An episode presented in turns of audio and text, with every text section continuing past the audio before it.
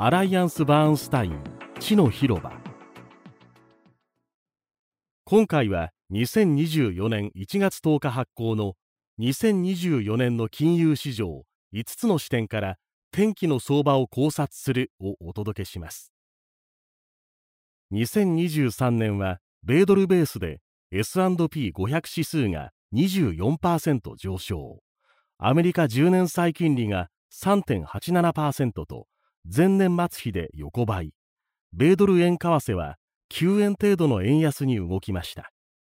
金利上昇株安の一色に塗りつぶされた2022年からの反動を見た格好であり市場の論点が利上げから利下げに移行したことは今後について明るい材料です。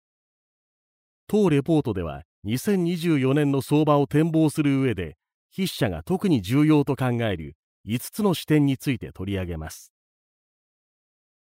1金融政策の視点。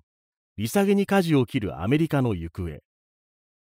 2023年に金融市場は反発に転じたもののリスク資産が明確に上昇したのは年終盤のみでした。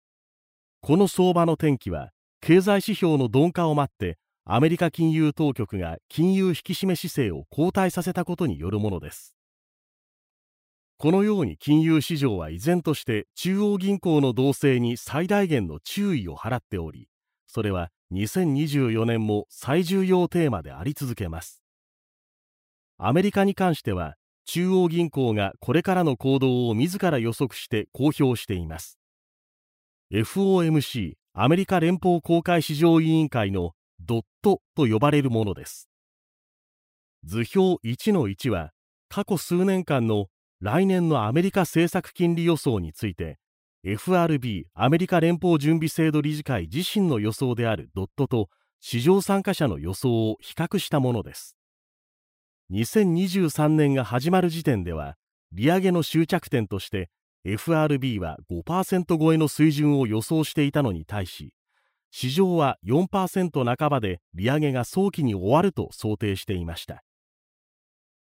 果たして2023年を終えるときに政策金利はドットにより近い水準となり FRB は有言実行で高派政策を完遂したとも言えます。2024年に目を転じると FRB の予想は小規模な利下げの4.6%市場予想は大胆な利下げ局面入りの3.847%を予想しています。受ける印象はかなり異なるもののどちらも金融政策の緩和ではなく中立を目指すシナリオです。一方図表1の2で前回の利下げ転換である2019年を振り返ると FRB は2018年末時点で2.9%の政策金利を想定し自らの利下げをほぼ予想できていませんでした。つまり FOMC のドットはあくまで現状判断を示すに過ぎず実際に利下げ局面入りとなるとドットが下方修正余地を残すと判断できます。このため景気がある程度悪ければ利下げに着手しやすくなり実際に利下げ局面入りとなれば利下げ幅は広がりやすく金利の低下が株式投資を支援すると想定されます。このような不況の株高が2024年には金融市場にとって有力なシナリオの一つと見ています。2000年代はおおむね低インフレ環境であったため金融緩和がポリシーミステイクになりにくく一旦利下げに入るとそのペースは速いものでした。しかしインフレ再燃を警戒する環境では FRB は利下げのペースをコントロールすべきです。したがって本来は早めに始めてゆっくりと利下げするのが景気に配慮する上では最善手となります。しかしもし仮に Higher for Longer より高金利をより長くを覆さないソフトランディングとなると金利の水準はある程度下がっても短期金利が長期金利と近い水準にとどまる可能性には留意が必要です。この場合貸出金利や為替ヘッジコストは高止まるなど金利低下のメリットは一部減殺されてしまいます。2経済の視点。景気後退の進度とリスク。アメリカが利上げサイクルを引っ張った背景として旺盛な消費が景気を下支えたと見る向きは多いです。図表2に各国地域の国内総生産 GDP 成長率の格差を示しましたが先進国の中ではアメリカ経済が抜きん出て強かったことがわかります。コロナ後の経済対策で生まれた余剰貯蓄の取り崩しやインフレ環境下でも賃金の伸びが実質購買力を支えたことがこの違いを生みました。今後はというと景気は循環的なものであり高金利を許したツケを景気鈍化という格好で支払う局面が訪れると考えるべきです。アメリカの家計ではクレジットカード債務残高が積み上がり足元ではその延滞率も高くなってきました。またアメリカの家計の借金の過半は住宅ローンですがこちらも2007年のサブプライム問題発生時を大きく上回る貸し出し残高に達した状態で住宅ローン金利の上昇にさらされています。企業部門においてもアメリカの景気の先行指標である銀行貸し出し態度が過去のリセッション時と同水準まで厳格化したままです。ただし2024年は利下げの年と目されその期待が高まれば消費マインドの下支えや資産効果のプラスが先ほどのような懸念材料をある程度相殺するでしょう。筆者も家計部門や企業部門の債務拡大が景気後退の引き金を引く水準にあるとは想定していません。型や心配があるとしたら政府部門です。2023年8月にアメリカ国債は大手格付け会社であるフィッチから格下げされトリプル A 格から陥落しました。その背景には政府債務の対 GDP 比率が第二次世界大戦時を上回るという厳しい債務状況が挙げられます。近年はパンデミックに伴う景気対策や医療負担により公的債務が急増しそれに加えて金利上昇で国債借り換えに伴う利子負担も増加しています。今後も地政学的イベントに対する国際支援や軍事費予算の増加が予想され政府の財政運営は厳しさを増していきます。過去財政出動には景気の波を和らげる効果が期待できましたが今回は景気対策が必要な局面が来ても財政出動経済対策の遅れが懸念されます。言葉を変えるとソフトランディングに失敗する局面が来たら政策対応は金融緩和の一本槍になりやすく金利低下のスピードは早まりやすいです。これは将来のインフレの目となり景気対策とインフレ抑制はなかなか両立しない2つの長期的課題となりそうです。3歴史の視点。外交と政治の不透明感が強い中で優勝劣敗を旨とする。第一次世界大戦を終結させた一つの要因にパンデミックスペイン風邪があったことはよく知られています。その後直接の戦火を免れたアメリカでは黄金の1920年代と呼ばれる景気の大復活がありました。欧州中東アジアのそれぞれの地域で地政学的リスクが高まっていますが遠くの戦争はかいと言わんばかりにアメリカ経済が100年前の再現を狙うことはできるでしょうか。筆者はグローバル投資では優勝劣敗の選別がかつてないほど求められると考えています。その観点からすると黄金に育つかはともかくアメリカが優位に立っていることは間違いなさそうです。アメリカが黄金の20年代を迎えた原動力として第一次世界大戦後の欧州復興特需という外需大衆家電製品の普及という内需大戦後の一時的な軍縮ムードやアメリカが債務国から債権国へ転じたことつまり財政余力が挙げられます。しかし足元はグローバル化の後退が顕在化しつつある段階にあり財政余力がないことも先に指摘した通りです。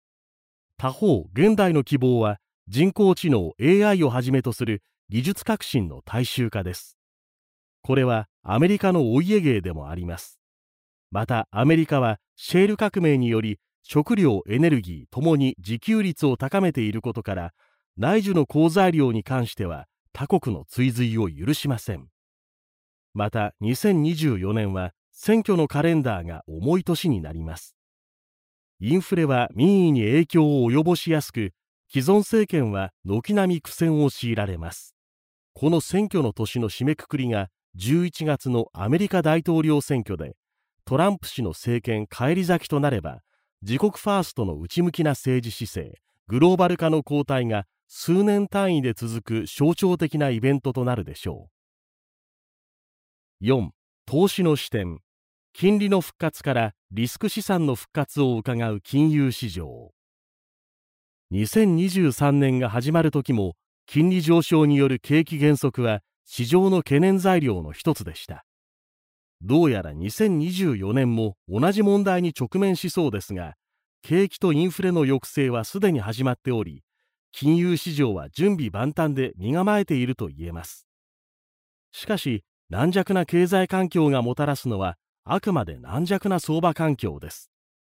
景気減速が急になる局面では金融緩和の督促に対し金融政策の中立化を目指す FRB が牽制することで不況の株高という期待としつこい高金利という失望の綱引きがボラティリティを高める局面もあるでしょう。しかし金利が高いことは決して悪いことだけではありません。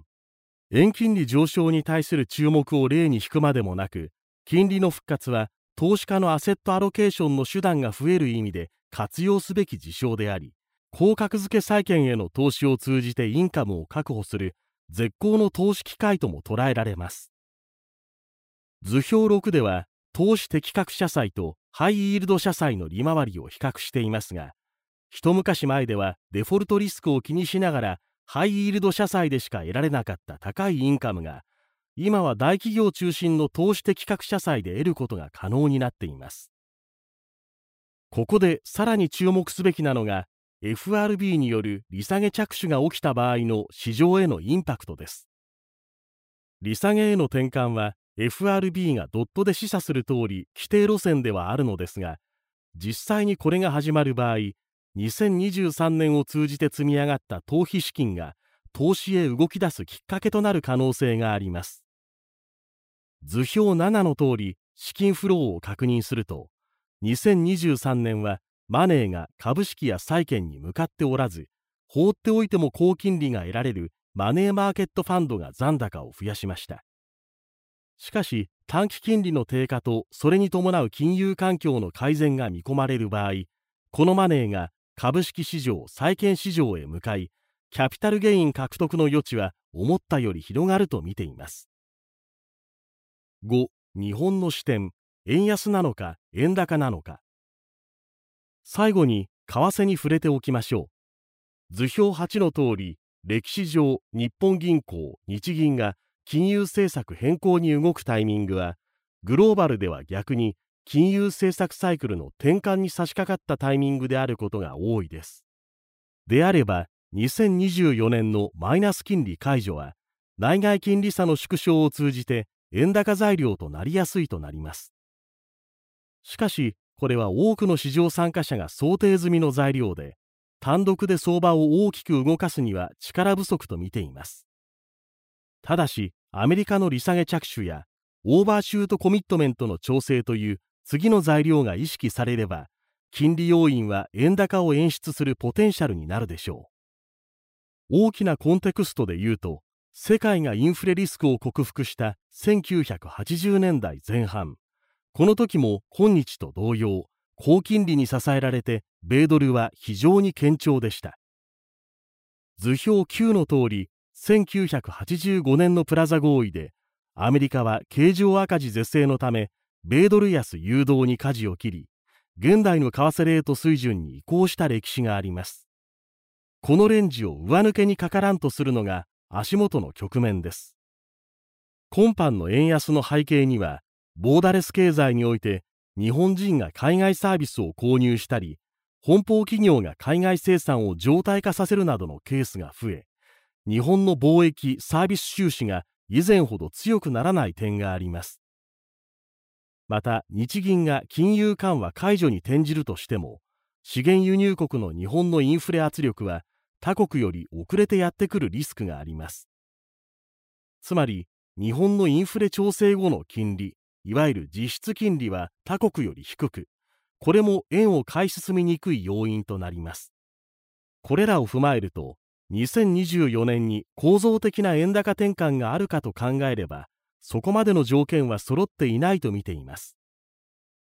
日本の投資家の視点としては日銀や FRB の動きを注視することで一時的な円高時に海外資産を仕込む好機となる可能性があり注目しています。